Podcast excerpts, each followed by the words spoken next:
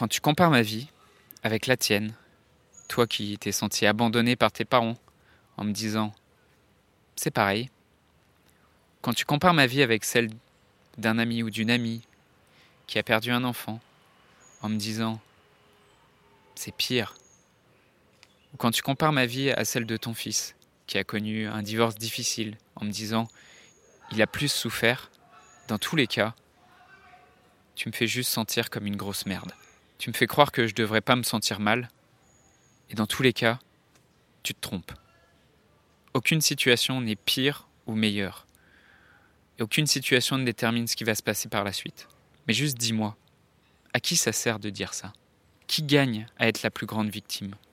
Qu'est-ce qu'on y gagne à avoir les meilleures raisons de souffrir? Dans un monde où la question de la mort est souvent taboue, où vivre un deuil signifie encore être jugé, provoquer de la gêne, de l'incompréhension, quand ce n'est pas de la pitié. La grande question est celle-ci. Comment des orphelins comme nous, qui avons vécu très tôt la mort d'un parent, qui ne voulons pas porter ce poids sur nos épaules toute notre vie, ni qu'il impacte nos relations actuelles, comment nous pouvons y donner un sens nouveau, construire des relations plus profondes, et surtout, comment nous reprenons le pouvoir sur nos vies? Mon nom est Johan, et bienvenue chez les orphelins résilients. Est-ce que quand tu partages ton histoire d'orphelin, quand tu partages le décès de, ton père, de ta mère ou de tes deux parents, quand tu parles de ton deuil à des amis, à de la famille, euh, parfois ils cherchent à se comparer.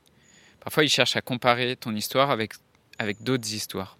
À dire quelque chose comme euh, je connais quelqu'un qui a perdu un enfant, euh, ou des enfants divorcés c'est pire, ou moi aussi je me sens orphelin parce que mes parents n'ont pas pris soin de moi comme s'il s'agissait en fait de comparer. Comment faire en fait quand ça se passe? Récemment, j'ai rencontré lors d'un séminaire euh, dans lequel il y, a beaucoup, il y avait beaucoup de, d'entrepreneurs, de coachs, de thérapeutes. Euh, j'ai rencontré deux personnes avec qui j'ai partagé ce que je faisais, euh, le podcast des orphelins résilients, mon parcours, mon histoire. Et je commence à aborder le sujet du deuil et le sujet de la mort. Et je vois que ça résonne un peu plus chez l'une de ces deux personnes. J'apprends qu'elle est aussi orpheline. Euh, d'ailleurs, si tu entends cet épisode, je te fais un petit clin d'œil parce que tu vas reconnaître la situation et ça, je pense ça va, ça va beaucoup te parler. Donc on commence à échanger vraiment plus en profondeur sur la mort, sur le rapport à la mort, sur le deuil. Et étrangement, la deuxième personne qui était, qui était là aussi, qui était moins concernée par la question des orphelins, euh, personnellement en tout cas, a commencé à partager d'autres anecdotes de souffrance et de blessures, des histoires d'autres deuils, de deuils de parents, euh, des deuils que peuvent avoir des parents quand ils perdent des enfants, euh, ou, de, ou, du même type d'anecdote que je te citais tout à l'heure, de tu peux te sentir orphelin parce que tes parents n'étaient pas présents. Et en fait, elle a juste cherché d'une certaine manière à rattacher ça absolument à d'autres histoires et euh, d'une certaine façon à comparer.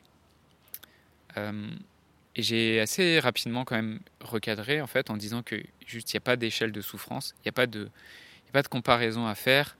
Euh, et que par exemple, en fait, euh, c'est pas tellement l'expérience qui détermine euh, qui souffre le plus, mais c'est, ça dépend de tout un tas de facteurs et notamment de, la condition que tu avais avant que l'événement se produise. par exemple, en fait, si, si je te tape sur le dos et que tu n'as rien du tout, bah, ça va peut-être pas te faire très mal, mais si tu as un coup de soleil, peut-être tu vas avoir beaucoup plus mal eh bien, le, deuil ou n'importe quel événement qui peut arriver dans ta vie, c'est la même chose en fait. Tu le vis de différentes façons et la souffrance et la douleur peut être plus ou moins grande en fonction bah, du contexte euh, que tu avais autour de toi quand l'événement est arrivé.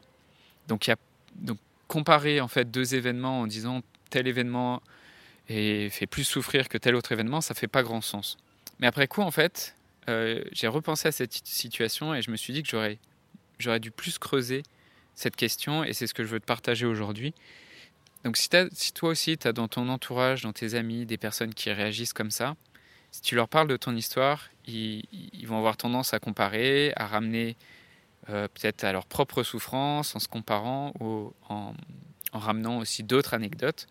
Euh, aujourd'hui, je vais te donner quelques clés pour réagir dans ce, dans ce genre de situation. Comment faire? Qu'est-ce que tu peux faire dans ce genre de situation? La première chose par rapport à toi et pour te protéger euh, émotionnellement et mentalement, la première chose à comprendre, c'est que euh, quand les gens se comparent, c'est pas de toi dont il est question. et c'est pas de toi qu'ils parlent, c'est d'eux. Euh, parce qu'ils ils se comparent par rapport à leur propre perception. Et s'ils ont besoin de se comparer, c'est certainement que eux aussi, ils ont du mal avec leur propre souffrance et qu'ils ont une, tendance à se victimiser. Donc s'ils voient une autre personne, s'ils voient un orphelin qui, qui leur semblerait euh, être une meilleure victime qu'eux, ben en fait, ils vont chercher à diminuer sa douleur, ils vont chercher à la comparer avec d'autres douleurs pour pouvoir maintenir, eux, le rôle de plus grande victime. En fait, c'est comme si, en tant qu'orphelin, euh, en racontant ton histoire, euh, que d'une certaine façon, ils vont peut-être juger plus difficile que la leur. En fait, juste si tu racontes ton histoire, peut-être tu vas leur enlever ce statut de victime préférée euh, qu'ils avaient et qui s'était collé sur, euh, sur le dos, et ce statut auquel ils tenaient. Donc, un, la, première chose à faire, c'est vraiment de comprendre qu'en fait, quand ils sont en train de parler, quand ils sont en train de comparer, c'est pas de toi qui parle, c'est de eux. Et donc, je t'invite juste, si tu observes ça, de respirer, en te, de, prendre un petit moment pour euh, respirer, pour te recentrer. Euh, et la deuxième chose que tu peux faire, c'est juste en fait aller poser des questions pour aller creuser quelles sont leurs propres perceptions en fait, pour comprendre bah, peut-être ce que eux ils ont vécu. Et, euh, et clairement bon bah c'est peut-être pas avec ce genre de personnes que tu as envie de partager tes propres difficultés à toi. Et apparemment en tout cas eux ont plutôt envie euh, de parler de leur, leur douleur à eux ou de la douleur d'autres personnes plutôt que d'écouter la tienne. Donc euh, ce que je peux t'inviter à faire par rapport à ça, c'est juste en fait d'aller leur poser des questions sur leur propre perception et pour comprendre ce que eux ils ont vécu. Et la troisième chose euh, que tu peux faire, c'est de les interroger sur leur victimisation en fait, pour vraiment recadrer la, conversation. Et les interroger là-dessus, c'est c'est vraiment aller leur poser des questions de mais Juste en quoi ça t'aide aujourd'hui de dire ou de croire que être dans ta situation ou être dans telle situation, c'est pire qu'être orphelin?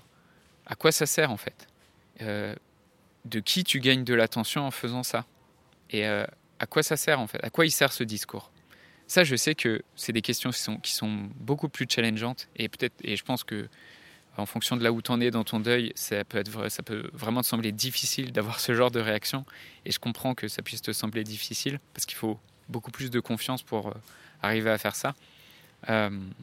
Et c'est sûr que quand toi-même tu es en souffrance, bah, déjà tu n'as pas forcément l'énergie d'aller creuser les, douleurs de l'autre personne et tu n'as pas forcément la volonté aussi non plus de, recadrer des personnes qui, font ce genre de comparaison, qui ont ce genre de réflexion. Et, et juste euh, tu, trouves juste que c'est déplacé, que c'est injuste. Si ce que je te partage, ça résonne en toi et que en fait, tu aimerais avoir le, courage et la confiance de dire ça et de réagir euh, en face de ce genre de personnes, en face des, personnes qui ont tendance à comparer ton histoire avec l'histoire d'autres personnes ou avec leur propre histoire, bah sache que juste je peux t'aider à atteindre ce niveau de confiance. Pour ça, juste en fait, euh, envoie-moi un message en privé sur Facebook ou sur Instagram ce que tu peux mettre dans le, message que tu m'envoies, c'est euh, comparaison. Comme ça, j'arriverai à, resituer par rapport à, l'épisode de podcast. Euh, et, ça me fera plaisir de voir comment je peux t'aider. Je voudrais te remercier d'avoir écouté cet épisode. J'espère sincèrement que ce que je t'ai partagé aujourd'hui t'a aidé. Ça t'a aidé, alors assure-toi de le partager avec un autre orphelin qui en a besoin. Pour les prochaines semaines, j'ai décidé de prendre du temps pour discuter avec toi pour comprendre et clarifier ta situation et pour t'aider à guérir les blessures que tu portes avec toi. Envoie-moi simplement un message sur Facebook. Pour m'écrire, le lien direct c'est m.me slash johan.orphelin et tu retrouves tous les liens en description du podcast. Le podcast Orphelin Résilient, c'est un épisode par semaine le lundi à 8h et un live le premier jeudi de chaque mois à 21h sur Facebook et Instagram. Merci encore pour ton écoute. Je te laisse découvrir le sujet du prochain épisode. À très vite.